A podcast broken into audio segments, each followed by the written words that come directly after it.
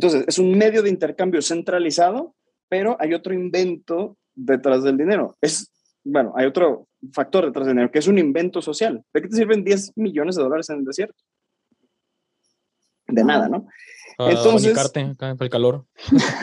Oye, ven, ¿eh? eres, el, eres el primero que se avienta algo bueno. Oye, pues es mira.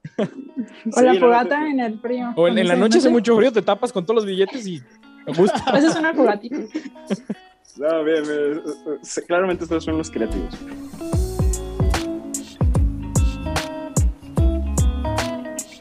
Hola a todos, bienvenidos una vez más a Crescendo Podcast, un podcast de músicos para todos. Yo soy Pamela y me acompaña en la locución mi compañero Mijail Oliver. Hola Mijail, ¿cómo estás? ¿Qué onda Pamela y qué tal a toda nuestra audiencia? Pues bien, otro capítulo aquí. Qué rápido se va la, semana. Apenas parece que estábamos grabando el de la semana pasada de otra vez martes y se va, se va rápido. Pero aquí estamos con todas las ganas para un tema que está, que está bastante bueno, que ya habían pedido mucho, ¿eh? Sí, la verdad me, me emociona, es un tema que me pidieron bastante y estamos la verdad muy felices de que nuestro invitado haya aceptado.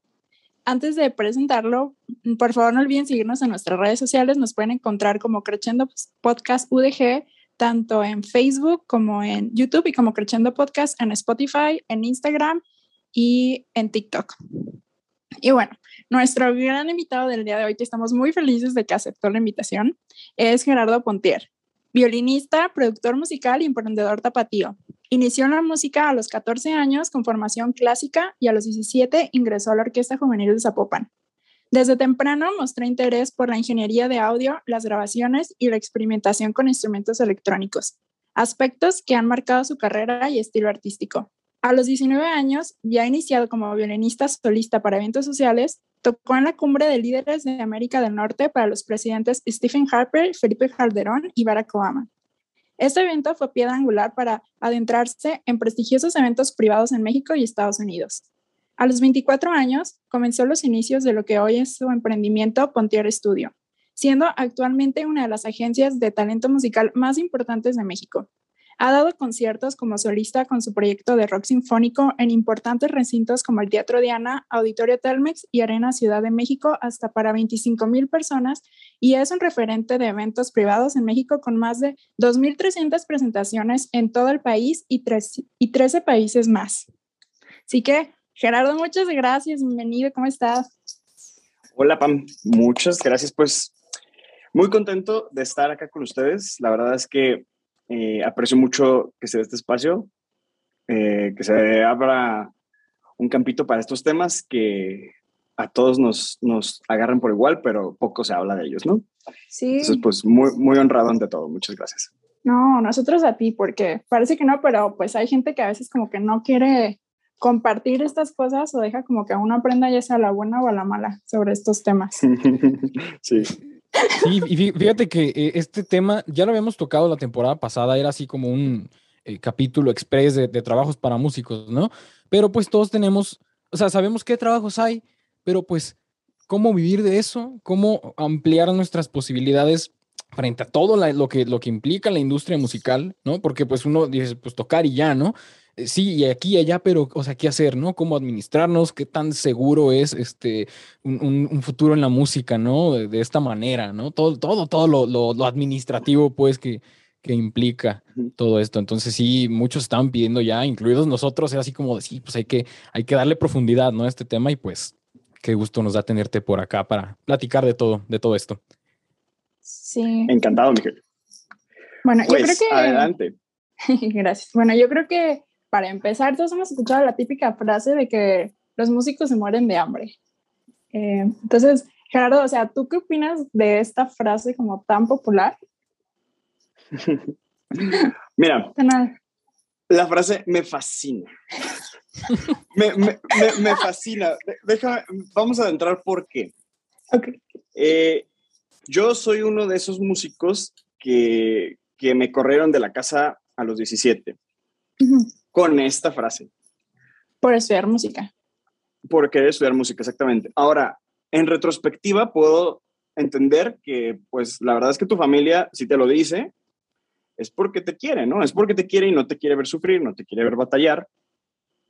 Pero Fíjate que hay una cosa curiosa. Eh, eh, todo este tema de cómo se vive de la música, cómo se vive del arte, me apasiona muchísimo. Y yo sabía que en ese entonces yo no podía explicarle a mi mamá cómo sí iba a vivir de la música. Yo, yo lo único que tenía de referencia era, bueno, veo que hay gente que vive de la música y pues debe de poder, ¿no? Yo no sé cómo explicar. Entonces, desde muy joven fui muy disciplinado a, a no verlo como algo bohemio, no verlo como algo de hobby, o sea, sí verlo como tal cual, tomártelo muy en serio, ser muy estudioso, muy dedicado y todas esas cosas que ya abordaremos, pero bueno, creo que lo interesante de la frase y el por qué me encanta es por lo que hay detrás. Yo he hablado con mucha gente, no músico, y a algunos no les parece que te vayas a morir de hambre, es como, ah, está cool, ok, que seas músico. Resulta que parece ser que es una frase más de nosotros mismos, hacia nosotros mismos, y de nuestros entornos familiares y afectivos hacia nosotros. Principalmente, por supuesto que si hay una sesgo ahí de, de, social, que sí dice como que, ay, pues todo lo artístico, ya no solo digamos la música, ¿no? Todo lo artístico es, es una, puerta a morirte de hambre. Pero yo creo que hoy por hoy, cámbiale músico por lo que tú quieras y es posible. O sea, hoy es, hoy no es garantía ser abogado para, para triunfar. Hoy no es garantía ser médico o ser otra cosa, carrera, digámosle, segura. No existe tal cosa como una carrera segura, ¿no? Aquí lo interesante es eh, el por qué creo que el por qué se tiene la idea de que nos vamos a morir de hambre, creo que mucho tiene que ver que no nos cuesta trabajo entender cómo se mm, monetiza la música. Y la música tiene una cosa maravillosa, magnífica, súper, eh, digo, dentro de todas sus bondades, tiene una que me, que me fascina, que es que es súper noble. La música le da de comer desde quien se suba con su guitarra al camión hasta una superestrella que dé conciertos para millones de personas alrededor del mundo, ¿no? Esencialmente, esencialmente es lo mismo, ¿no? Es música. Ahora, lo interesante sería entender que envuelve hoy a muchos aspectos de cómo monetizar la música para poder llegar a conclusiones que nos moneticen nuestro trabajo. Creo que ahí es lo importante y, y creo que dentro de todos los temas que veamos, vale la pena clavarnos mucho en esto. Este, yo les hago una pregunta, a ver, que, me encanta hacer. ¿Qué es el dinero? Creo que ya te había eh. escuchado decir eso, pero el dinero es como que solo, es papel, solo es papel al que le das como valor. Ok. Mira, sí es cierto, si es papel al que le das valor, eso, eso se llama centralización. Centralización es que si un billete dice 100, yo estoy de acuerdo en que vale 100, tú estás de acuerdo en que vale 100 y Miguel está de acuerdo en que vale 100 y prácticamente todo el mundo va a estar de acuerdo en que si dice 100 vale 100. Eso es centralizado. Entonces, es un medio de intercambio centralizado, pero hay otro invento detrás del dinero. Es, bueno, hay otro factor detrás del dinero, que es un invento social. ¿De qué te sirven 10 millones de dólares en el desierto? De nada, ¿no? Entonces, el calor. Oye, ven, ¿eh? eres, el, eres el primero que se avienta algo bueno. Oye, pues no, es mira. O la fogata en el frío. O en, la noche hace mucho frío, te tapas con todos los billetes y me gusta. Haces una fogatita. No, bien, bien, claramente estos son los creativos.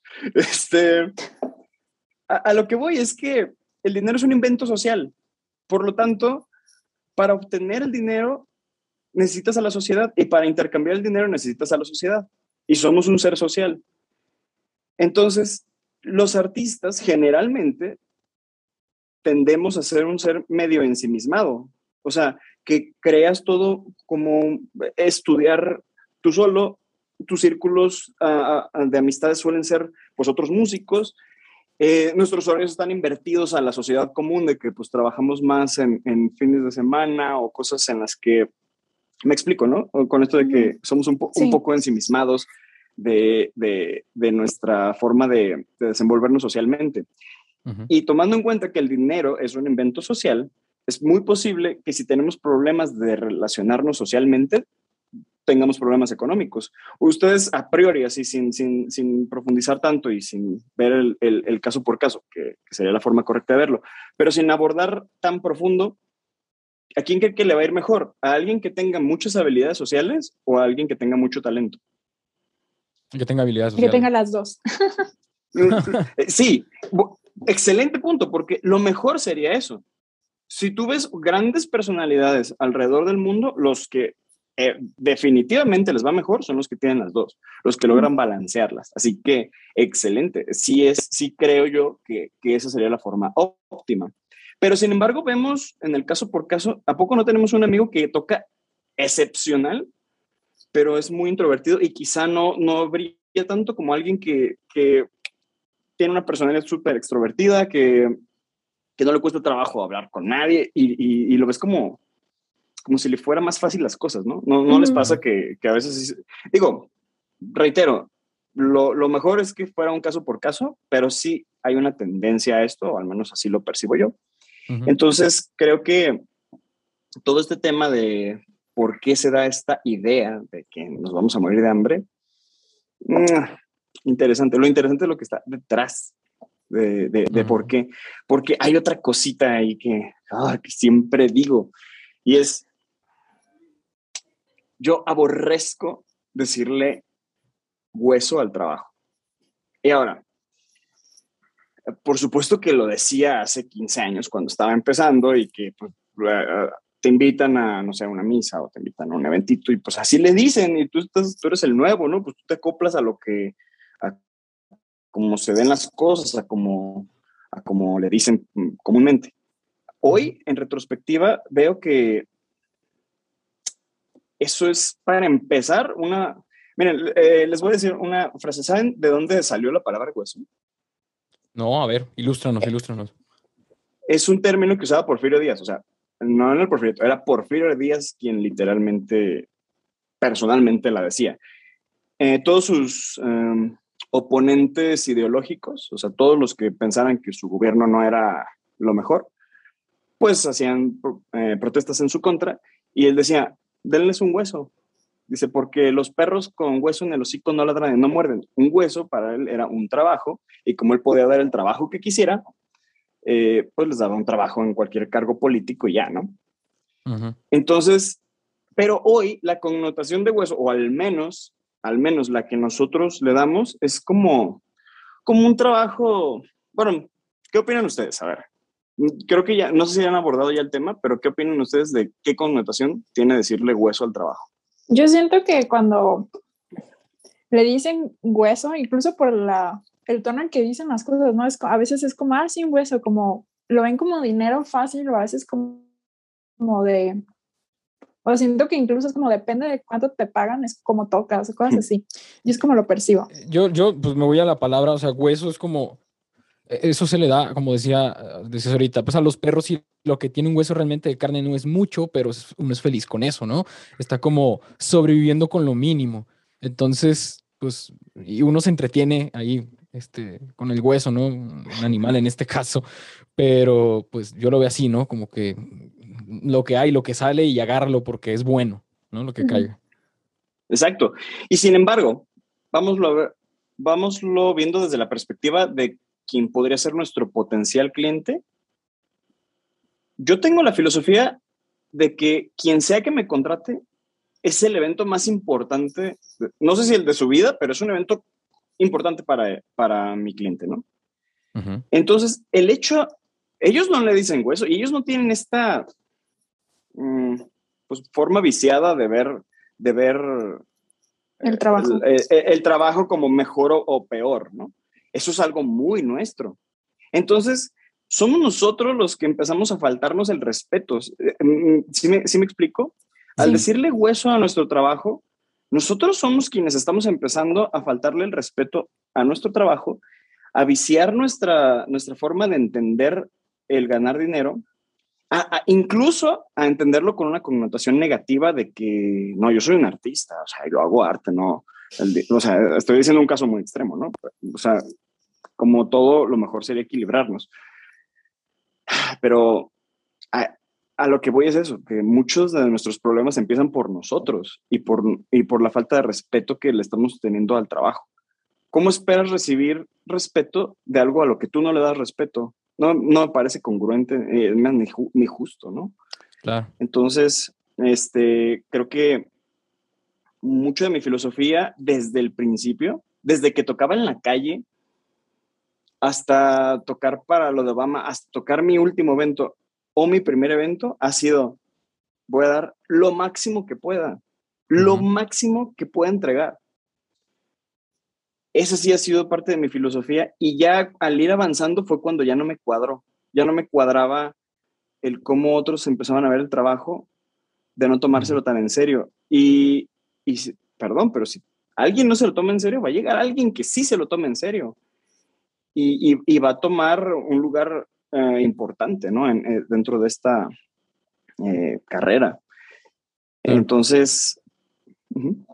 Oye, y ahorita que mencionas esto de desde el comienzo y, a mí me sorprende mucho, ¿no? Que desde que tú empezaste en la música mencionas que pues ya lo veías como algo que pues es una profesión seria de verdad, ¿no? Como mucha gente a lo mejor no lo ve cuando decide encaminarse por aquí. Entonces cuéntanos, eh, vamos ahora sí metiéndonos a lo que, como tú mencionas, está detrás de todo esto de cómo llegar a este punto de, hacer negocio con la música, básicamente. Cuando tú empezabas, eh, ¿cómo, ¿cómo, iniciaste en, el medio, en, la música, pero, pero ya, o sea, ¿Qué pensabas tú al inicio? Eh, cuando empezabas a tocar, en, lo que ganabas, lo poco o mucho que ganabas, eh, ¿qué pensabas con eso? ¿Ya pensabas en invertirlo, en empezar a ahorrar para algo? Cuéntanos cómo fue ese comienzo. Hace un par de años di un curso de, ventas, precisamente ventas para músicos, y, decía esta frase de que la primera vez que me pagaron por tocar, fíjate, yo venía con la idea de que me iba a morir de hambre, eh, sembrada por mi familia, si tú quieres, ¿no? Pero la primera vez que me pagaron por tocar, me pagaron 50 pesos por tocarle las mañanitas a la Virgen así en, en, en, el barrio de, de, mi barrio, pues de San Carlos. Este, y he llegado a cobrar 50 mil o más. Y les digo, no es una exageración, son mil veces más, siendo esencialmente lo mismo.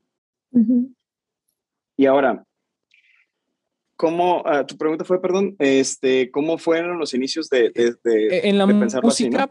Ah, exacto, pero pensando ya en, esto de la planeación económica que, que tendrías a lo mejor en ese corto plazo o ya pensabas a largo. Ok. Fíjate, te lo voy a tratar de, de desmenuzar por las etapas de cómo yo lo viví. Hoy yo quisiera, me encanta que haya espacio así para, si puedo dar una herramienta o las que pueda dar hacia todos los que tienen dudas, encantado, porque cuando yo tenía tantas dudas, no había nada de que agarrarse, ¿no? O sea, solamente salir y, y, darle y a ver qué pasa, ¿no? Este, creo que tu pregunta con respecto a comenzar a invertir y eso, sí, sí lo agarré temprano. Mm, creo que cuando empecé a ganar más dinero fue, y digo más dinero, fue de Zapopan. Ya ves que pues Zapopan eres un becario y este, digo, mucho o poco, pues era lo que tenía, ¿no? Ya, ya, ya lo veía como que, ah, bueno, pues este es mi sueldo y eso. Entonces, sí recuerdo que lo primero que hice fue grabar un disco. Yo ni sabía cómo grabar un disco, ni tenía idea de cuánto costaba grabar un disco, pero yo pensaba que esa era una buena, mm, pues un buen camino, ¿no? Para, para ir haciendo como una carrera más solística. Ahora, por solística no quiero decir que, ay, yo toco bien fregón, o sea, más bien como que yo quería eh, forjar mi lugar, ¿no? Al nivel que, que, tuviera. Y me acuerdo que dije, pues, ¿cuánto costaron disco? Unos 10 mil pesos, 15 mil pesos. Nada, me terminó costando como casi 40 mil, o sea, como el triple, o sea, pésimamente mal calculado todo, todo lo que, este, según yo proyecté. Parece entonces que tenía unos 18 años. Mm, Ajá, entonces estaba bien chiquito. Y, y, yo me iba a la calle a venderlo. O sea, me iba a la calle o los eventos o lo que fuera, pero sobre todo yo empecé en la calle porque me daba miedo que me vieran. O sea, tenía como cierto, me daba nervio pues que me vieran. Claro. y, y, en la calle dije, no, pues es que si me voy en la calle me voy a acostumbrar a que me vean. Y después me encantó, se me hizo como, o sea, hay un montón de historias muy padres que, que me pasaron en la calle y, y, y las recuerdo con mucho cariño. Pero, pues así empezaba. Me acuerdo que cuando tenía un carro así medio, pues un carro de startup, le decía el chicha por chicharrón, de que todo le tronaba. Pero pues tenía un coche, ¿no? Para moverme. Y, sí recuerdo que dije, no, es que si yo tuviera una Bose L1, o sea, una bocina eh, lineal portátil, eh, decía, si yo tuviera una Bose L1, sonaría mejor y daría más calidad en mis eventos. Y, y, vendí mi coche, vendí el chicha, que era casi mi amigo, por comprar una Bose L1. Y todos me compañero de aventuras. Sí, o sea, el, chicha todavía lo, lo, recuerdo. Lo bueno es que se lo vendí a mi compadre y, y, y, a veces lo puedo ver. Pero bueno, el caso es que vendí mi coche, mi único coche, por comprar una bocina y desde entonces yo tenía esta visión de que, de que invertir en ti es creer en ti. y, y, lo, y, lo, y lo defiendo mucho. El hecho de que a veces creemos que solo tocando bien la vamos a librar yo no creo en eso. Tendrías que, y aunque toques espectacularmente, si no logras tener un balance integral de todos los aspectos que hoy se requieren en, una sociedad tan competida, aunque toques extraordinario, alguien te va a vender. O sea, si tú no te sabes vender y tocas fabuloso, alguien te va a vender a ti, ¿no? Otro aspecto crucial es el audio para mí fue un antes y un después estudiar ingeniería de audio. Y tengo esta noción muy clara de que el audio es el verdadero y único puente que conecta lo que realmente estás haciendo en el escenario con lo que la gente escucha. Ahora, esto es una excepción en la música orquestal, por supuesto, porque pues no requiere de audio, pero bajo todas las condiciones de mi trabajo habitual es lo más normal.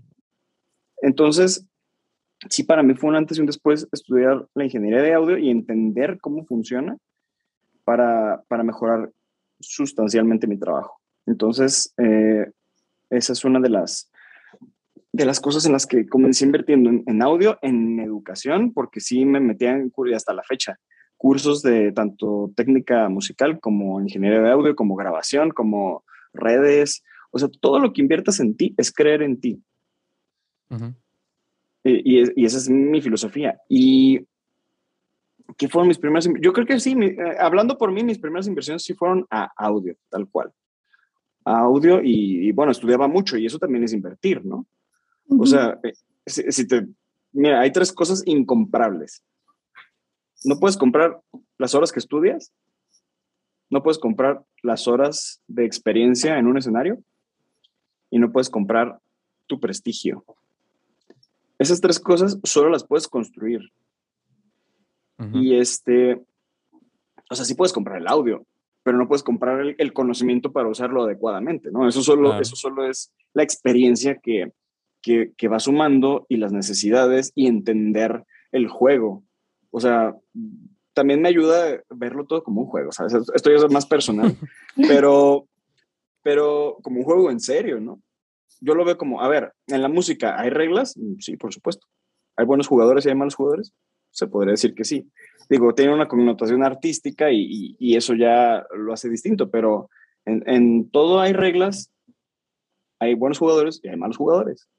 Y cuanto mejor conozcas las reglas del juego que tú quieras, llámale el juego del dinero, llámale el juego social, llámale el juego de la música, llámale el juego fiscal, llámale el juego de redes sociales, el juego que tú quieras, tiene reglas, tiene buenos jugadores, tiene malos jugadores, y cuanto más conozcas las reglas del juego, mejor puedes jugar.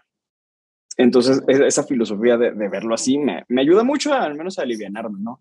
De, que puedo ser un buen jugador del, del, juego que yo decía jugar. Hay juegos que no puedes decidir jugar, o sea, el juego fiscal y todo lo del SAT, y de hecho hoy hice una, uh, dinámica en mi Instagram de preguntarles, y, y varios me dijeron de que, ay, Dinos de SAT para músicos.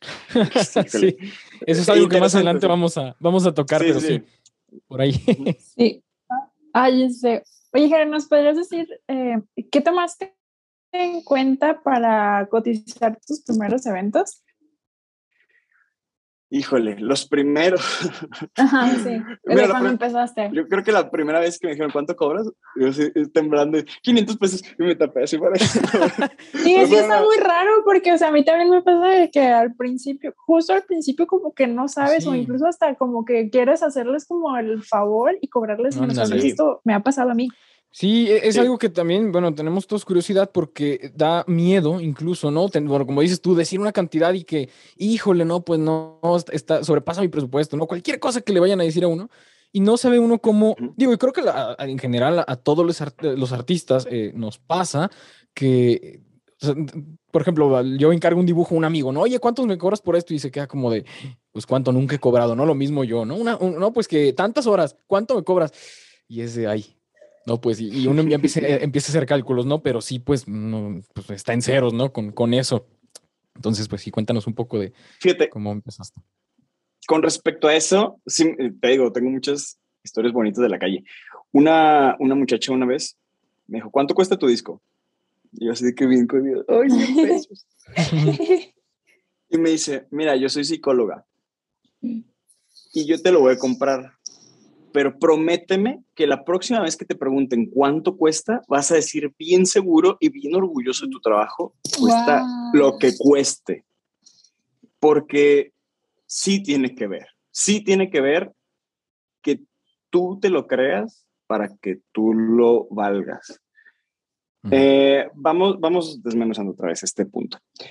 Si al principio, pues cobraba muy poquito, o sea, no sé, al principio te estoy hablando hace 12 años, o sea, ay, güey, ya sueno, ya sueno viejo, pero ahorita que lo digo, no, pero, pero bueno, sí, hace como 12 años, eh, pues cobraba, no sé, mil pesos, algo así, mil y pico. El, el punto es que eh, creo que un indicador para mí fue la demanda, y, y, ahora, y ahora sí ya lo tengo un poco más claro de cómo defines el precio. Este, no sé, cobraba mil pesos, pero llegué a tener unos días, no recuerdo bien, un diciembre fue, no me acuerdo de qué año, pero tengo más o menos entre 10, 12 años, que un diciembre llegué a tener ocho eventos en un día yo solo. O sea, esto es destructor para tu cuerpo. O sea, en serio, terminé ese mes tocando casi 70 eventos, entre misas y eventos, y quedé pulverizado. O sea, era, era de que este dinero no vale lo que me destruí, lo que me desgasté por ganar este dinero. Te digo, cobraba entre mil y pico, ¿no? ¿no? No recuerdo. Entonces, para mí eso es un indicador, tu demanda.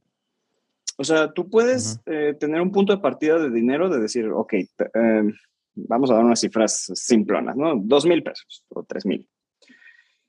Y quizá en el rango de tres mil no tienes tantas contrataciones y digas, en 2000, ah, va, y tienes más. Como más seguro, ¿no? es un presupuesto ahí sí. medio. Sí, pero hay una cosa. La, la, pregunta interesante sería, ¿hacia dónde quieres ir? este, hay una cosa que, de la que no se habla tanto, que es que duele crecer. Cuando yo tenía muchos clientes de dos mil pesos, me dolió muchísimo todo lo que me decían cuando yo empecé a cobrar cinco mil. Y eso es algo de lo que no te hablan tanto. Que me decían, eh, ya se te subió, eres un... mil cosas que me empezaban a decir. Este, y, yo, y yo sí dudaba, ¿no? De que, híjole, estaré haciendo lo correcto, estará, estará bien que cobre más, será cierto que ya se me subió. Si es algo que te planteas, ¿no? Como decir, ah, quizá tienen razón. Pero pues así como esa muchacha me dijo, la próxima vez que pregunten tienes que estar bien seguro, este, me, me acompaña mucho sus palabras. claro, pero yo entonces también me imagino que tú también, pues conforme ibas creciendo, ibas viendo lo que ibas necesitando, ¿no? Para mejorar tu calidad en presentaciones. Pues, pues sí, o sea, con toda la pena, entre comillas, del mundo que le diera uno, pero pues, ¿sabes qué? Es lo que cuesta, es lo que cuesto yo ahora, ¿no? Con lo que he crecido. Sí. Aquí, aquí también te digo, un factor indicador es eso, eh, tu demanda. Otro es el valor que aportes. Otro sería, eh, ahorita los desmenuzamos un poquito, tu demanda, el valor que aportes, la percepción que tengan de ti, eso también eh, eh, es un punto importante y, no está tan en nuestro control. O sea, te has puesto a pensar que realmente la percepción de nosotros no nos pertenece, o sea, le pertenece a los demás. es, es, curioso, pero puedes hacer algo al respecto, sí, pero no te pertenece.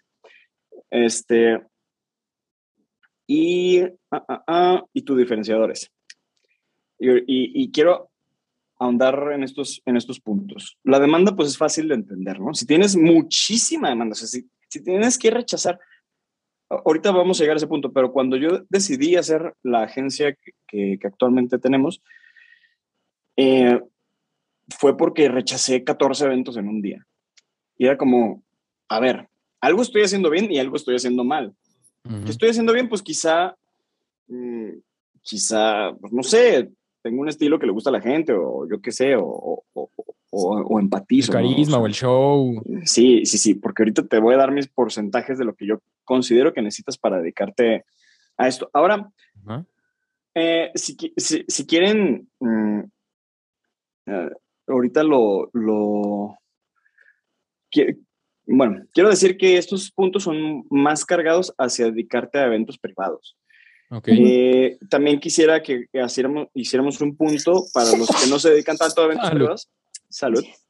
Que lo, los que no se dedican tanto a eventos privados y tienen más como ondas de dar clases, de orquestas y eso, porque uh -huh. digo que sé que mucha de, de, la audiencia puede, puede estar en este sector y también es interesante. Pero ahorita quiero eh, hablar principalmente de los que nos dediquemos a, a eventos eh, privados, ¿no? Uh -huh.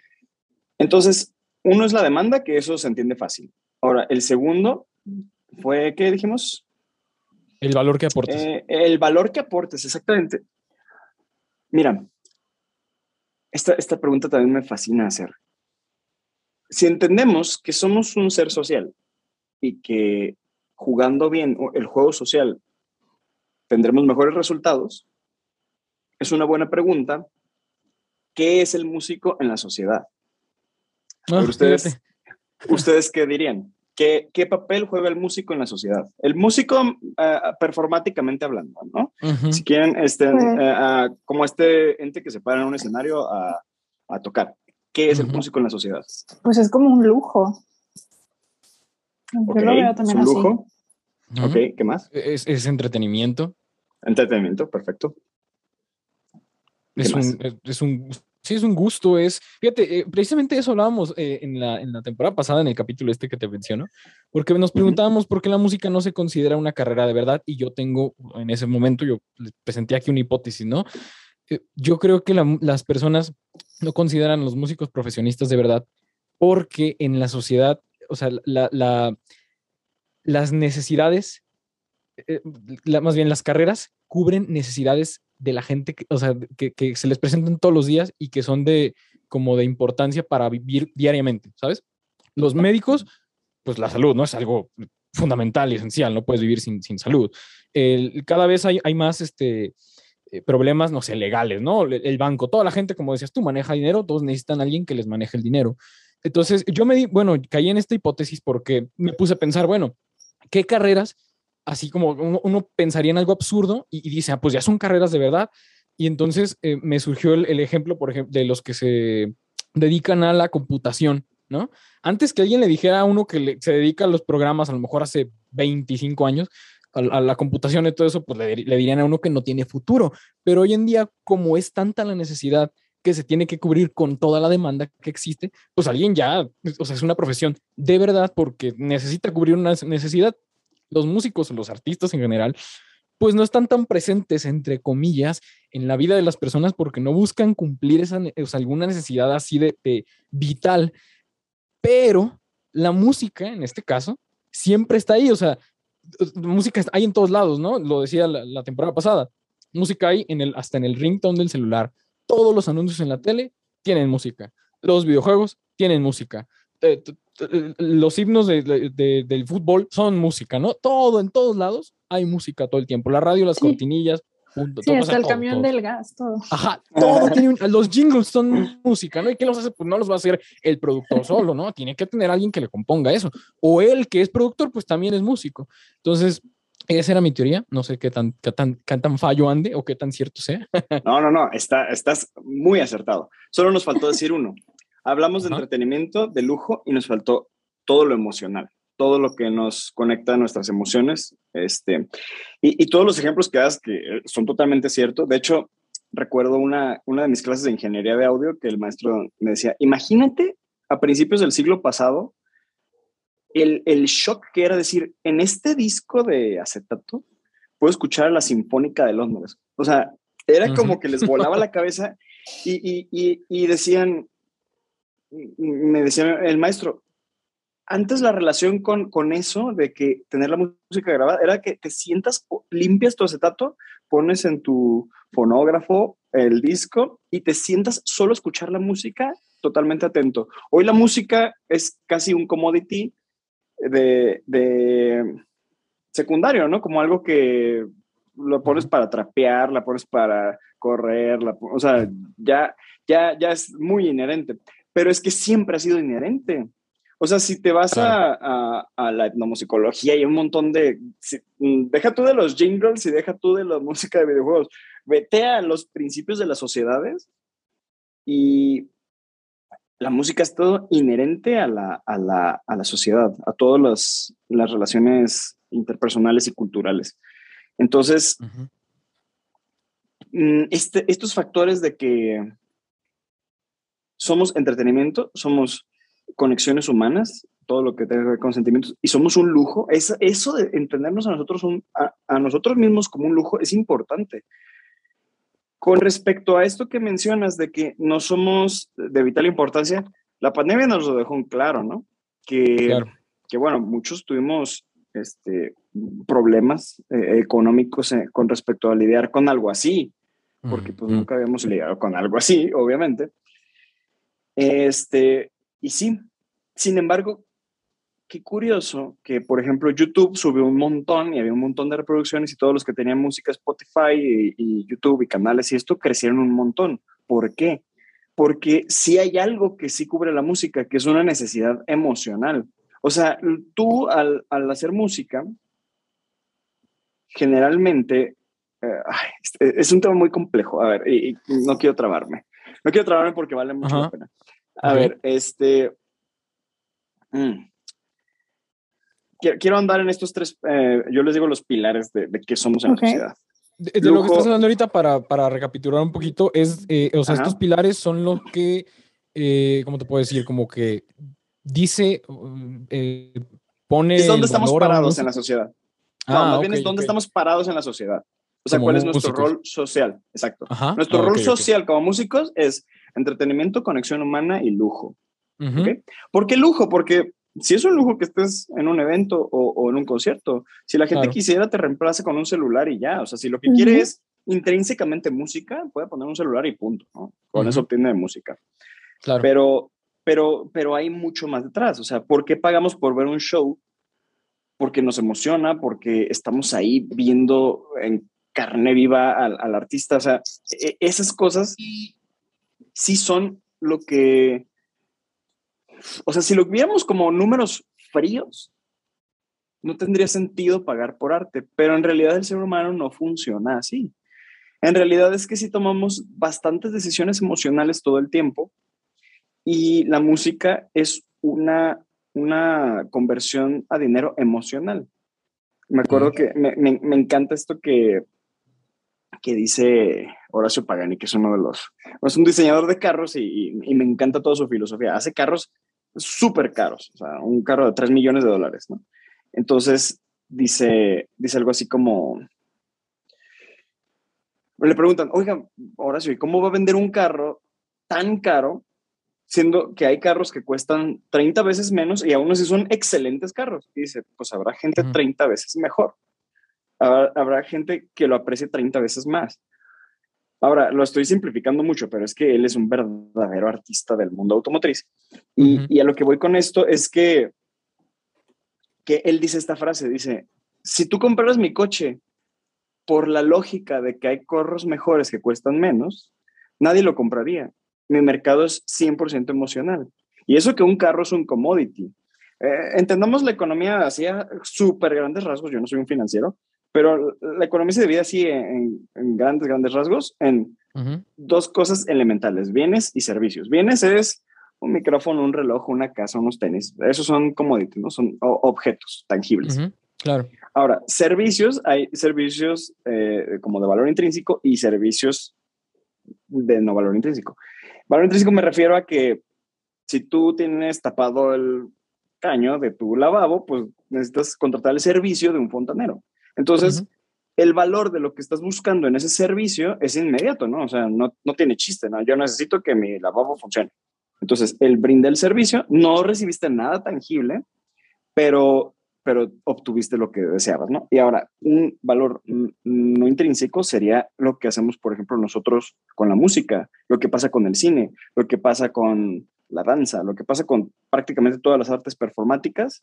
E, e, sí, no, te dan algo, algo físico, pero te dan una experiencia eh, te quedas, no se queda con ella, ¿no? Dijiste la palabra mágica, porque de eso se trata. Fíjate, hay una, tengo una anécdota ah, que también me gusta mucho platicar, que es, una vez estábamos en Ciudad de México y, íbamos, no sé, creo que era una batería, un piano, una guitarra abajo y yo. Algo así, éramos como cuatro o cinco. El caso es que los clientes estaban de que, oigan, ¿le puedo bajar un poquito, por favor? yo, sí, sí, sí, señora. Y, ya, oigan, ¿le puedo bajar un poquito? o sea, le estábamos bajando así a un punto en el que ya no se oía nada. O sea, ya no se escuchaba nada, se oía mucho más el murmuro de la gente que, que la música, ¿no? Y yo estaba mega enojado, o sea, yo estaba así que... Oh". Y me dice eh, eh, uno de los amigos con los que iba, ay, ¿de qué te apuras? O sea, nos van a pagar lo mismo si nos escuchamos o no. Y, todavía me dio más coraje, o sea, le dije, dude, no entiendes que yo no vine por el dinero. Si yo no hice a la gente vivir una experiencia, y vivir una experiencia no es de que, ay, qué sublime música me Viaje, a ver, sí, no, no, o sea, digo, si, los haces vivir esa experiencia, pues qué chido, ¿no? Qué padre. A veces se puede, ¿no? Pero con que muevan el pie, con que muevan la cabeza, con que te volteen a ver y digan, qué bien lo hace, eso es darles una experiencia, ¿sabes? Y, y creo que eso es muy valioso. El hecho de que eh, les des un, un, buen momento a las personas, de que los hagas sentirse a gusto, lo que, de que los envuelvas en cierto ambiente con tu música, eso es darles una experiencia. Y a mí me da igual si es con una sinfonía o si es con una rola de pop. O sea, yo creo que mi calidad no, no, está en juego. O sea, yo siempre voy a dar todo, así sea un recital, así sea una grabación muy simple, así sea una rola de pop, o, si sea un solo de violín, o si sea música electrónica. O sea, no discrimino ni el género ni la situación. Yo estoy ahí parado para hacer a la gente vivir una experiencia. Y es ahí, esa palabra, esa palabra de la experiencia es la que nos deberíamos de tatuar en nuestro mindset de cómo cambiar nuestro trabajo por dinero. Ahora, no, solo por, no solo por dinero, también hay muchas recompensas emocionales de dedicarnos a la música. Por ejemplo, si tú quieres ser millonario, difícilmente vas a elegir la música como tu primera opción para ser millonario, ¿no? Eh, generalmente es una decisión emocional, volviendo al mismo punto, y, lo hacemos más por una recompensa emocional que por muchos otros factores. Digo, cada caso es un caso, por supuesto, pero es una decisión meramente emocional. En la mayoría de los casos, digo, también hay otras situaciones de los que son hijos de músicos y, es muy natural en su crecimiento. O sea, cada caso es un caso. Pero digo, generalmente la decisión de dedicarnos a la música no es económica. Por eso creo que desde su raíz tiene esa, ay, no sé cómo decirlo, como, como esa parte en la que a algunos les incomoda decir que, decir música y negocios, a, algunos les incomoda. Y, lo llegué a ver cuando hacía publicidad en, los cursos estos que te comento. Generalmente nunca recibo hate en mis redes, pero esa, esa, vez sí, o sea, que me decían, por gente como tú, la música está prostituida, y, o sea, yo como, tú, tú, cálmate, o sea. Bienvenido al siglo XXI. No, es que, a ver, o sea, incluso Mozart hacía cosas que serían el equiparable hoy, o, sea, y, digo, a lo mejor van a llegar tomatazos por esto, pero Mozart hacía cosas tan populares como decir que hoy compone el reggaetón. O sea, y, y, y, digo, también hay que poner los contextos eh, sociales, ¿no? O sea, la música va inherente a la sociedad.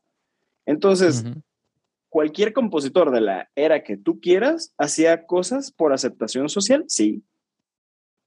Hacía cosas por arte, sí, también. Entonces, eh, ahí está lo interesante de un balance, ¿no? Si haces cosas por aceptación social, que esas son las que puedes más fácilmente intercambiar por dinero, y también haces cuestiones artísticas que van más hacia tu recompensa emocional. Lo ideal es equilibrar estos puntos y, ahí está eh, lo interesante de, esta parte del juego. Y ahorita hablando precisamente de eh, este balance, pues que hay que buscar y si quieres ahorita enfocándonos en, los en lo de los eventos privados, que son creo que la, mayoría de nuestra audiencia, em, ¿cómo saber, em, o sea, al cotizar ya sabiendo pues que lo que vendemos es, este, es esta experiencia pues eh, frente a los demás, al, al, cotizar, ¿cuánto sería un porcentaje de utilidad sano y aceptable para que no se tengan pérdidas dentro de este mercado. Si quieres, ahorita enfocándonos nada más en estos eventos privados. o que tomar en cuenta también. Ay, no, perdón que, que, me ríes, que te haría, una pregunta por cada palabra de esa frase.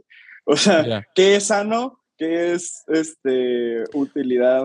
O sea, o, bueno, vamos, vamos, vamos haciéndolo si quieres más, más simple. Digo, porque esta es una duda así como muy, eh, que es la duda diaria, ¿no? De todos nosotros. Eh, lo que decíamos hace poquito, bueno, por esta experiencia que yo voy a brindar, o sea, ¿qué debo de considerar eh, cobrar, pues, o cuánto para que, pues, pueda yo ganarle algo, ¿no? Así de, de, lo, de lo, que tú has, en tu experiencia, pues, o de lo que has aconsejado a alguien más. Bueno, primeramente, sería bueno vernos a nosotros mismos como un microemprendimiento, o sea, tal cual, desde un punto incluso individual, yo soy un microemprendimiento. Me refiero a que yo soy mi mano de obra, yo soy mi producto, yo soy mi imagen, yo soy como... Eh, no me gusta hacer esta analogía de una persona con un producto, no me parece correcta, pero hablando en términos eh, tal cual de intercambio económico, sí es, es válida. Entonces, tienes que entenderte a ti mismo como una pequeña empresa. Ahora, en términos saludables de lo que es un emprendimiento, muchos expertos te van a decir que es casi, casi como tener un hijo, en los cuales todo el principio es como pura inversión, puro dedicarle tiempo. Y los, donde ya no se parece a un hijo es cuando ya esperas recibir algo de él, ¿no? Entonces, creo que yo sí lo viví así en un sentido en el que yo al menos unos 10 años sí le estuve dando mucho a, invertir, a, prepararme más, a ir a cursos de, de, música o de negocios. De hecho, era curioso porque en, en cursos de, de, marketing, de estrategias de, emprendimientos y eso, yo era el único músico, ¿no? En, en un montón de cursos que tomé, ¿no? Y así como en cursos de música, en Berkeley o en de improvisación o eso, yo era el único que tenía negocios de la música. Entonces, como que siempre me ha gustado esta dualidad ¿no? de, de, los negocios y la música. La primera vez que escuché el término artista y empresario, me voló la cabeza. Fue de que, wow, ¿se puede ser artista y empresario? Claro que se puede ser artista y empresario. Es más, te diría que deberían ir de la mano en este sentido, en el sentido en el que entiéndete a ti como un pequeño emprendimiento e invierte en ti. Eh, creo que el error está en querer sacar los frutos muy pronto. Y este error no va a ser exclusivo de los músicos, va a ser de cualquier emprendimiento que quieras hacer en tu vida. Siempre tendrías que primero ver porque tu negocio, porque tu emprendimiento, porque tu prestigio sea lo, digamos, lo, rico, ¿no? No tú. Es decir, yo antes de darme el lujo que fuera, primero tenía mi equipo listo y, con la mejor tecnología que pudiera acceder, con el mejor entendimiento que pudiera tener, antes de poder darme los lujos o, los gustos que yo quisiera darme. O sea, de verdad es que sí fueron unos, unos 10 años de trabajo muy duro. Oye, y para la gente que está escuchándonos, o sea, que pone tú a alguien que quiere empezar en esto de, de, los eventos y es como que tú dices equipo, pero como, por ejemplo, a un músico, ¿qué sería ese equipo?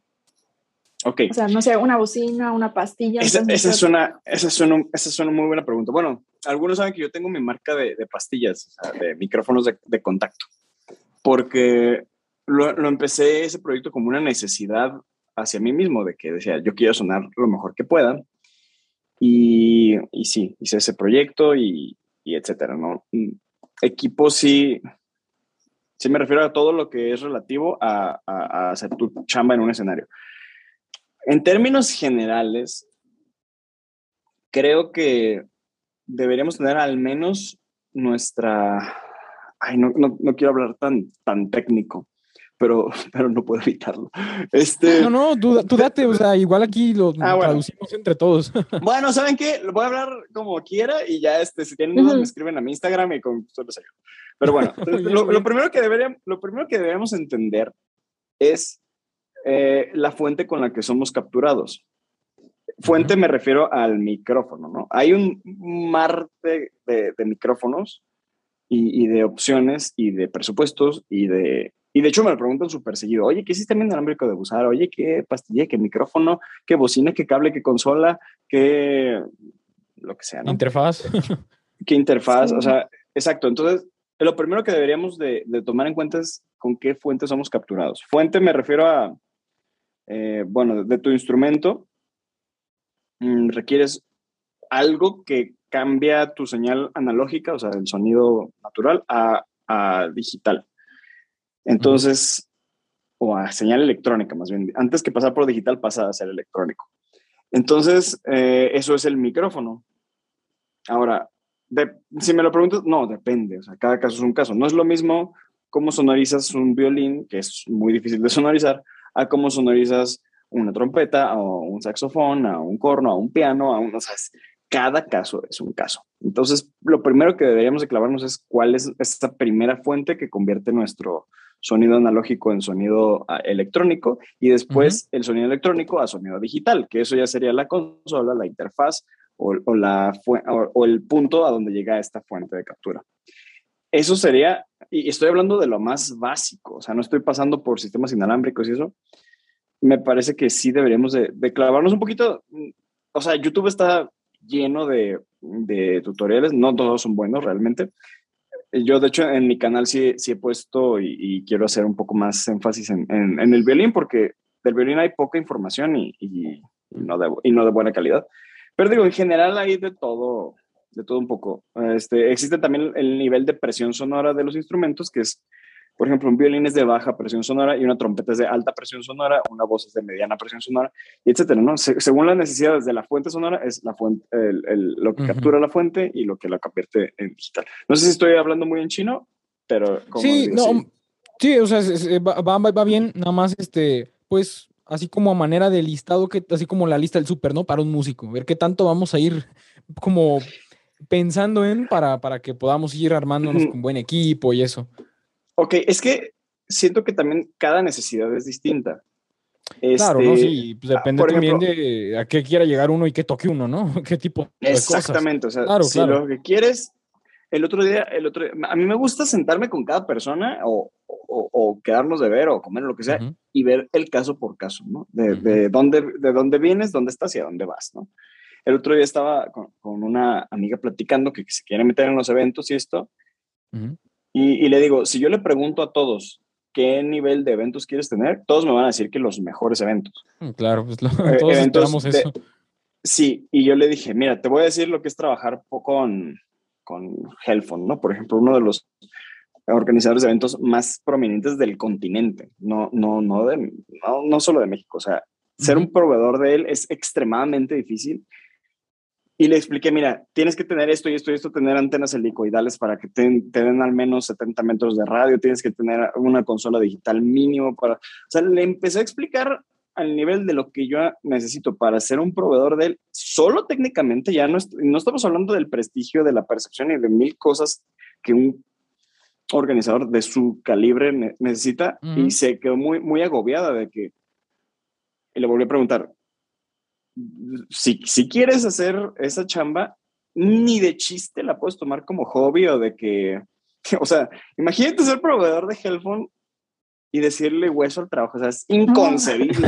O sea, yo creo que ese nivel ya, no, eh, ya no pasaría eso por nuestras mentes. no, no, no, y es que no puedes, simplemente no puedes si no das, si no das los primeros pasos correctos. Por eso el primer paso es la percepción. La percepción de que yo respeto mi trabajo, yo respeto a mi cliente. Otra frase que no soporto es, ah, la gente no sabe de música. No importa si te equivocas, no importa si, si, o sea, no importa la calidad porque la gente no sabe de música. o sea, no, no suena absurdo, incluso si lo piensas.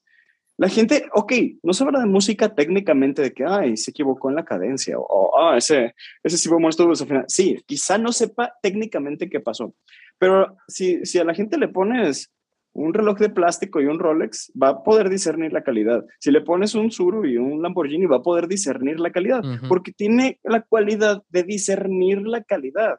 Eso no tiene que ver con que entienda técnicamente qué está sucediendo. Eh, pero sí, este, o sea, la calidad sí es algo que puedes percibir, sepas o no del tema, ¿no? Claro. Eh, volviendo entonces a lo del, a lo del, lo, con lo que se tiene que equipar un músico, sí, donde pones, este, digo, me imagino que cada eh, propósito en la música, pues claro que tiene sus especificaciones para llegar a tal lado, pero también me imagino que pues hay un estándar de como los básicos para comenzar, ¿no? Para poder venderse para cosas eh, principiantes a lo mejor. Va. Es que mira, princip Está bien, voy a tratar de hacerlo lo más simple posible. Es que de verdad yo me vuelvo loco con esto. No, yo me imagino que son un montón de cosas que hay que tomar en cuenta. Es un mundo todo esto, es una industria enorme y es un. Es, que me acuerdo del curso de Alan Parsons de ingeniería de audio y, sale así en su silla, en su estudio y dice: Dedicarte a esto es muy caro. Si no tienes dinero, mejor no lo. Y es como que. Pero bueno, pues sí, sí puede llegar a ser muy caro, pero elemental nuestra fuente, es decir, nuestro micrófono, nuestra primera forma de capturar la fuente, que es nuestro micrófono. Eso sí o sí, ya sea inalámbrico o no, pero eh, eso es primordial.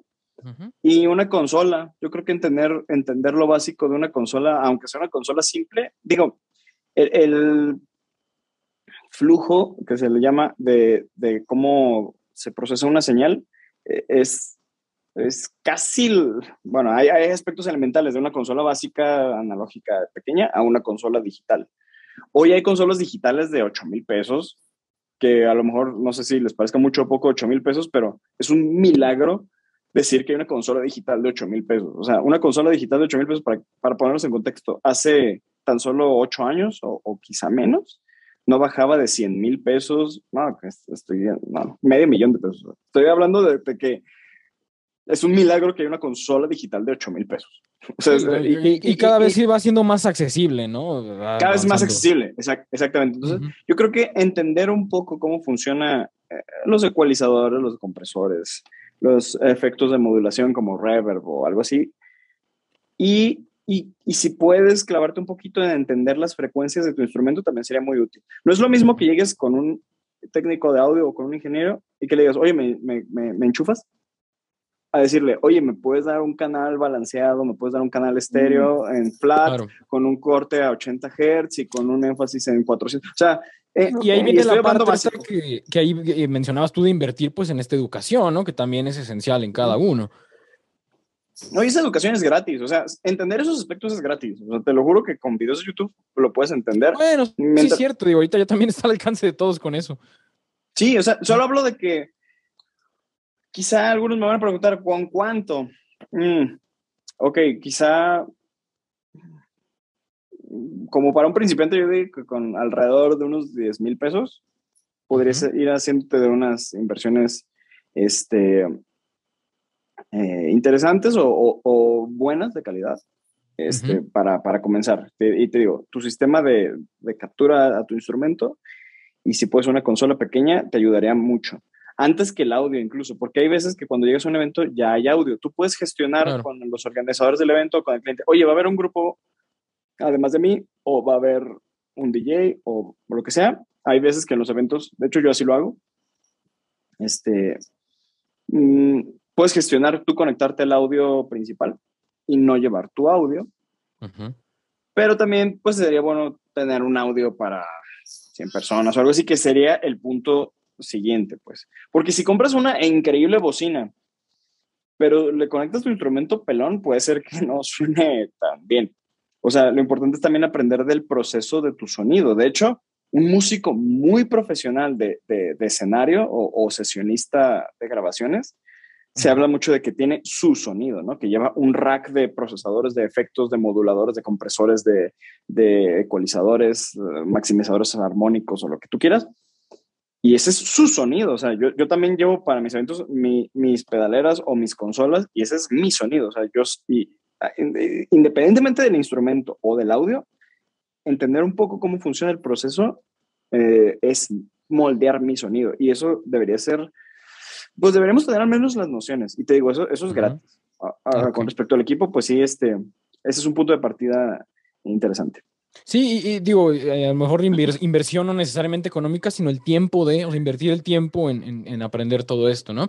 Entonces, ya tomando en cuenta todo esto que mencionas de, bueno, el presupuesto ese como inicial y todo esto, eh, la pregunta clave, pues, que a lo mejor muchos nos hacemos, tomando en cuenta todo lo que está detrás del, del ya estar en el momento en el escenario, a lo mejor antes de eso, a lo mejor cuando uno le preguntan cuánto va a ser, ¿cómo saber eso, no? O sea, que tomar en cuenta. Oye, pues tantas horas, pum, pum, pum, haces, un mapa mental, uno, de ver, tengo este equipo, voy a ir a tal lado, mi transporte, pum, o sea, ¿qué, o sea, de, ¿cómo, tomando en cuenta todo eso, cómo cobrar?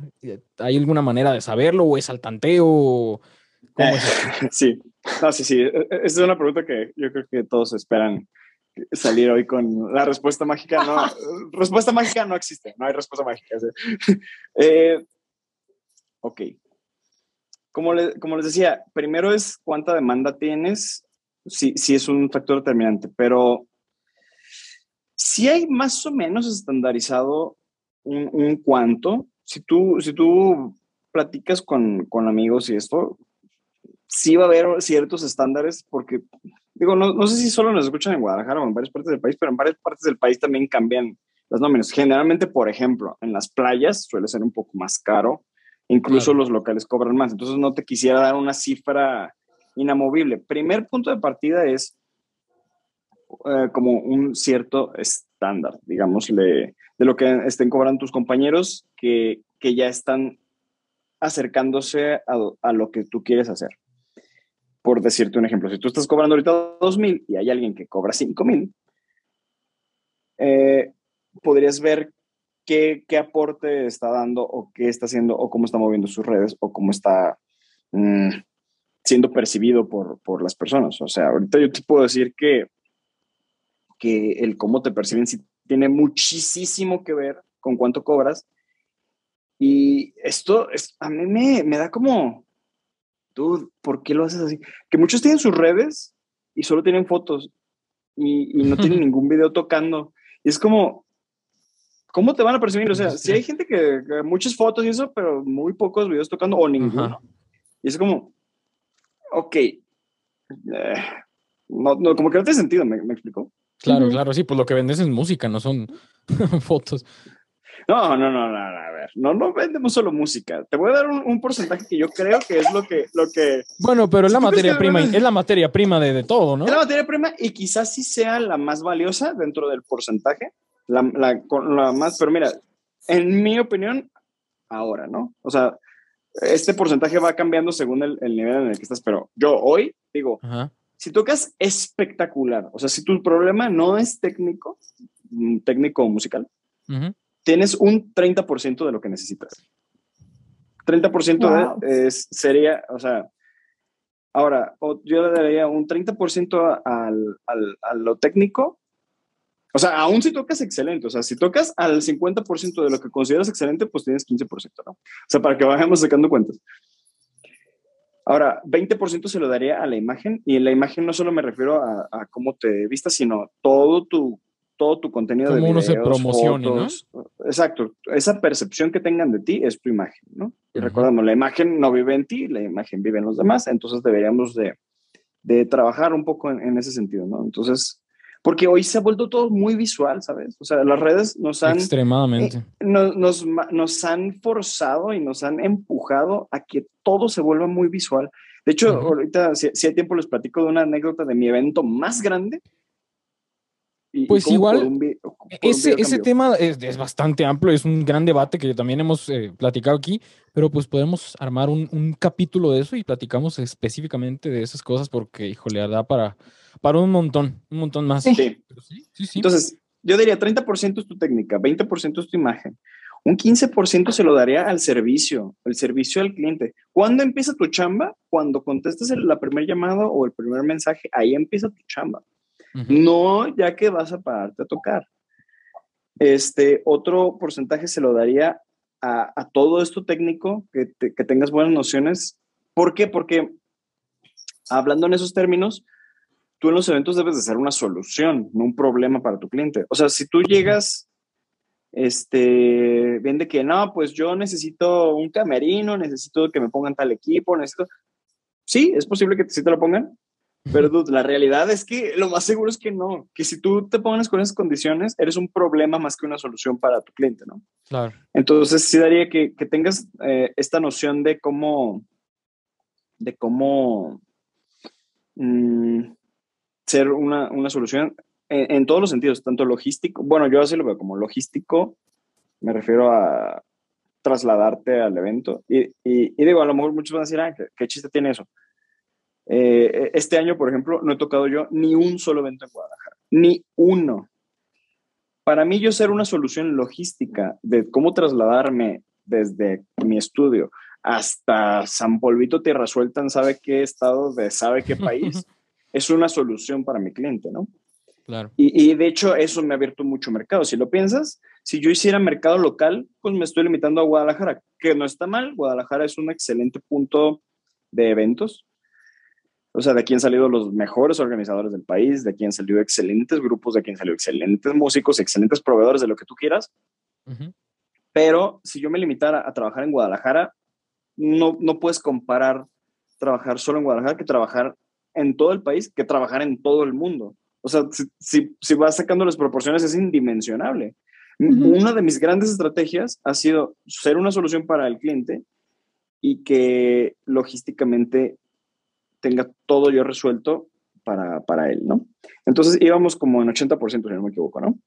Más o menos por ahí. Este, lo, el resto se lo daría al, al prestigio, porque, y, y, y, es un punto importante, ¿de qué se trata el prestigio? El prestigio es básicamente quién eres, al menos para los demás, ¿no? Siento que también muchos proyectos artísticos pueden aportar a tu prestigio. Este, y son inversiones a tu prestigio. ¿Qué es una inversión a tu prestigio? Hacerte un video musical, hacerte un concierto, eh, hacerte un este, canal, hacerte ese tipo de, de cosas aporta directamente al prestigio de quién eres. O sea, eh, hablando de eventos muy grandes, en eventos que se le llaman los eventos AA o AAA, que es como la, se me hace muy, muy, muy cura cómo se maneja eso, pero es como la calidad del cliente. O sea, los clientes de más calidad, que, que, es como, no me importa el precio, me importa quién eres. Y, y, no invertimos tanto en nuestra marca personal, o sea, ¿quién soy? No, no es como que yo te diga, ah, soy Gerardo. No, es como, ¿cuál es mi garantía de que tú de que te voy a brindar algo de, de, calidad? Sí, de que me vas a hacer, sí, ¿no? Y deja tú de que vas a tocar bien, o sea, de que me vas a hacer emocionar, de que me vas a hacer vivir una experiencia. O sea, no, no, me refiero a lo sonoro nada más, sino al, al show, al evento, a todo el, el, el, servicio este como tal, ¿no? Todo lo que implica que ya hemos platicado aquí. Exactamente, entonces creo que deberíamos entendernos un poquito también como, como una gráfica de barras y ver cómo estamos en estos aspectos. Quedamos que es técnico, que, que si, si, si, si, se fijaron, es el más grande, pero aún así es muy poco solamente lo técnico.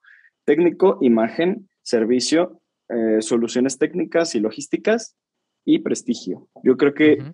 debemos de, antes de definir nuestro precio, que te digo, el punto de partida va a ser como, pues, pregúntale a tus amigos cuánto andan cobrando y eso es un punto de partida, pero todo lo que vayas aportando es lo que te va sumando valor. Tu diferenciador, valor, ¿no? Uh, sí, o sea, que, que comentas tus diferenciadores, pero el valor tarde o temprano va a costar. No es lo mismo valor que precio, no nos confundamos. Claro. Porque, sí. porque precio es precio es una cantidad es lo que decíamos del pero... dinero a, a, al inicio, ¿no? O sea, realmente es, uh -huh. es, ese valor monetario, es, es, esa unidad, pues, pero el valor de lo que tú ofreces es algo muy, muy diferente, ¿no? Exactamente, entonces uh -huh. no es lo mismo valor que precio. Uh -huh. Siento yo que nuestro valor siempre debe estar por encima de nuestro precio. Es decir, yo debo de darte, hacerte sentir que lo que te di es tan valioso que hasta fue poco. No importa si te cobré 10 mil, 15 mil, 30 mil, 50 mil, 100 mil, 200 mil, medio millón, lo que sea. Siempre debo hacerte sentir y yo sentir y entender que te estoy dando mucho más valor de lo que estás pagando por. Y, y, los indicadores son estos que te comentaba, ¿no? Eh, eh, bueno, ya, ya los dije hace un ratito. Sí, esos meros, muy bien. Ok. Pues vamos con...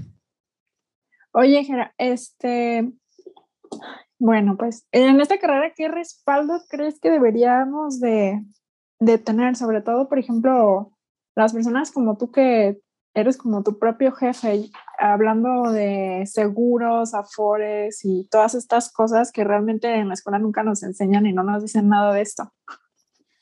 No solo en la de música, ¿no? En ninguna escuela te... Generalmente en ninguna escuela te Bueno, solo se da música. En la de la vida nomás. sí, bueno, este... Mira, ciertamente es un privilegio dedicarte a la música.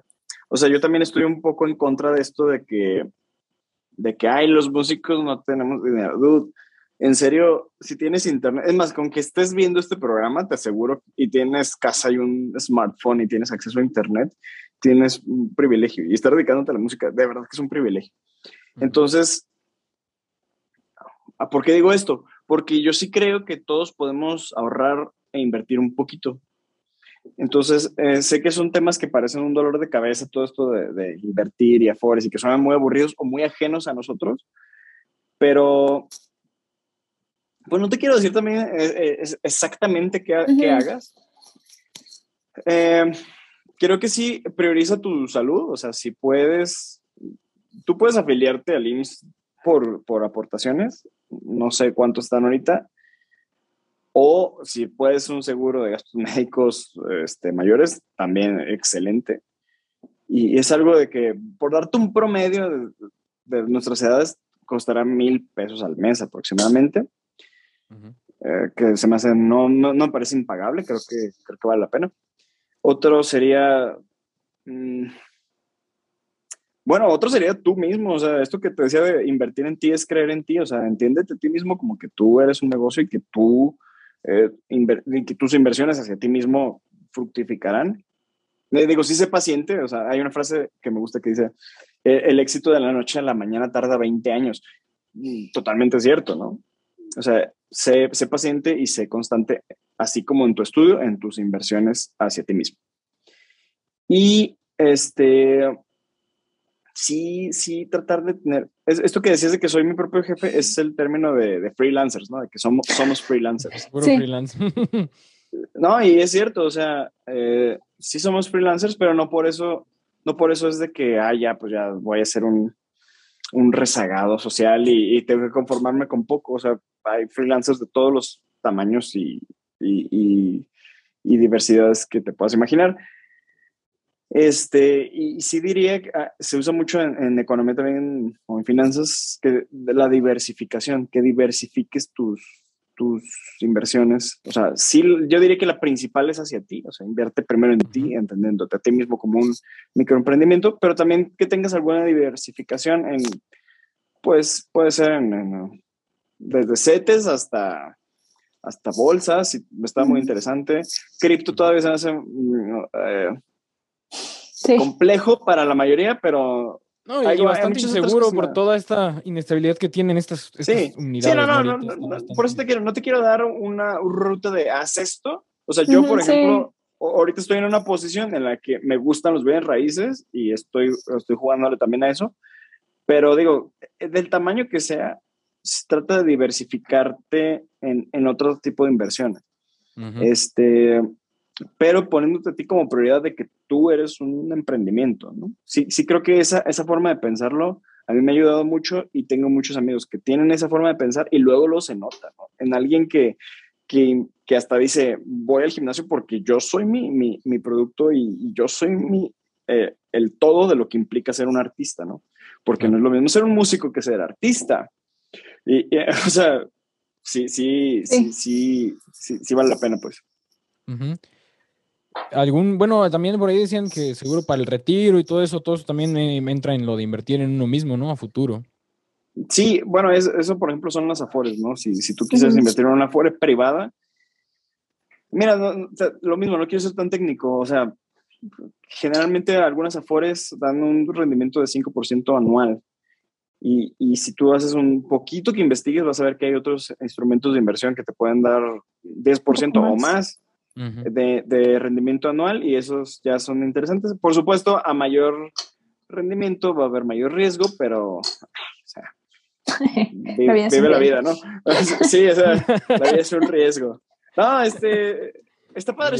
creo, que, creo que cada quien puede, puede buscar sus, sus... Sí, lo que lo haga sentir más seguro. Sí, exacto, pero búscalo. O sea, e, e, eso es mi único consejo, que sí lo busques, o sea, que no lo veas como algo ajeno a ti o no digas, ah, yo soy músico, no, no sé nada de eso. No, o sea, si, si búscalo con, con, alguien, si te puedes asesorar de un profesional. Ahorita hay muchas, este, yo por ejemplo, digo, no, tampoco quiero dar marcas y eso, pero tengo, estoy con una empresa que te, que no es tan caro, o sea, pues desde 1.500 pesos al mes, algo así, y, ir haciendo tus, ahorros y tiene un rendimiento un poco mayor que el de CETES. CETES es el, el instrumento el más bajito, pero el más seguro. Ajá, es el instrumento de inversión nacional, que de hecho este año bajó, y bajó mucho. Entonces, este, tampoco es que hay que seguro. o sea, CETES bajó y, y, bien raíces subió un montonal y cripto subió, es como, no existe nada seguro. O sea, más bien vete por lo que te haga sentir cómodo al invertir. Ya sea bienes raíces, también hay unas páginas de, de que inviertes desde dos mil pesos. O sea, si, si investigas un poquito, va a salir un instrumento de inversión que se acomode a ti, que te haga sentir cómodo.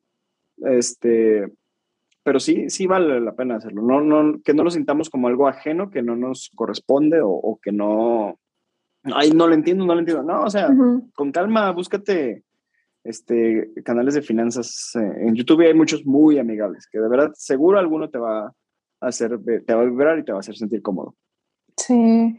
Bueno, pues Gera, estamos así muy felices, muy honrados de que hayas estado con nosotros el día de hoy. No sé si haya, para ir cerrando el programa, no sé si haya algo último que quieras compartir o decirle a la gente que está estudiando, que está, perdón, que está escuchando el episodio.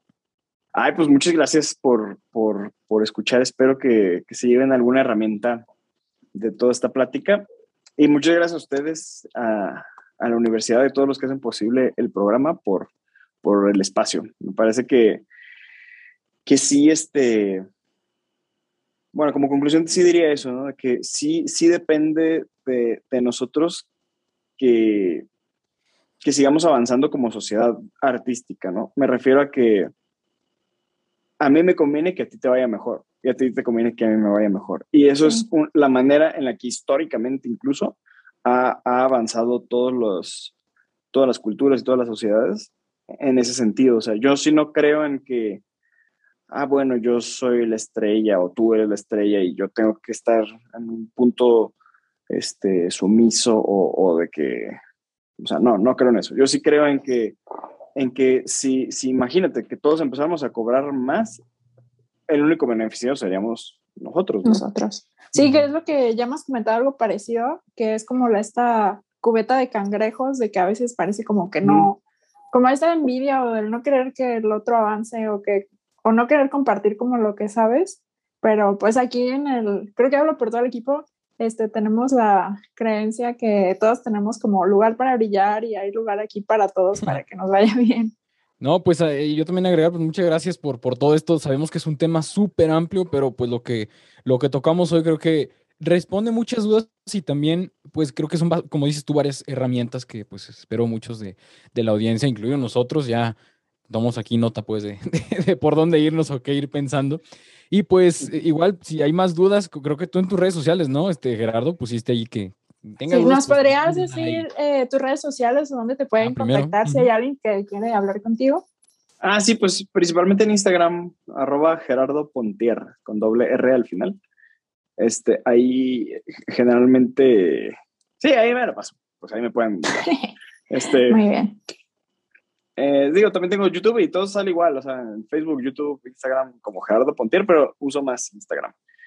Este, y qué más? No, pues muchas gracias. Y, digo, sí, sí, espero no haber quedado tan corto. Es que cada tema de estos es muy complejo y vale la pena ahondar en, en, en, profundizarlo, ¿no? O sea, si se da otra, otra chance, encantadazo, ¿eh? No, no pues nosotros más, más, más felices, así, hacemos y, y el público aquí que nos esté escuchando, si quieren una segunda parte o tercera parte de este tema de finanzas, que ya venimos rato eh, desarrollándolo, pues, pues díganos ahí en los comentarios si quieren algún tema en específico o aquí nos ponemos de acuerdo con Gerardo y no, pues hay que hablar de esto, ¿no? Ajá, o puede ser un Q&A, o sea, y ¿También? Pura de con preguntas. Ah, un Q&A, eso estaría padre, ¿eh? Sobre todo porque, te digo, casi, casi cada tema da para un... Este, para otro episodio, pues hacemos... podemos hacer una temporada solo de Ándale, pura finanzas. No, es que no todo es finanzas, si te fijas, todo es junto con pegado, ¿no? O sea, imagen, y si, si viéramos, por ejemplo, marca personal, va con finanzas, claro, este, técnica va, pues, todo, todo va a ir junto con pegado, ¿no? Si somos alguien como, como yo le digo, todo terreno o muy integral, ¿no? Que tienes que este, ser, ser un ser que, que tenga lo, lo, más posible de entendimiento general de, de cómo funciona el, juego, esto que, que, les comentaba. Entonces, pues, encantado si se da otra oportunidad, aquí me pueden tener el, el día que quieran. Ay, qué lindo, muchas gracias. Muy bien. Ok, bueno, entonces eso sería todo por el episodio de hoy. Espero, esperemos les haya gustado, les haya servido. Eh, yo soy Pamela, me acompañó mi compañero Mijail Oliver. Y pues, no olviden seguirnos en nuestras redes sociales, nos pueden encontrar como Crescendo Podcast UDG en YouTube y en Facebook y como Crescendo Podcast en Spotify, en Instagram y en TikTok y en Twitter. Bueno, eso es todo y nos vemos la próxima. Gracias. Bye. Gracias.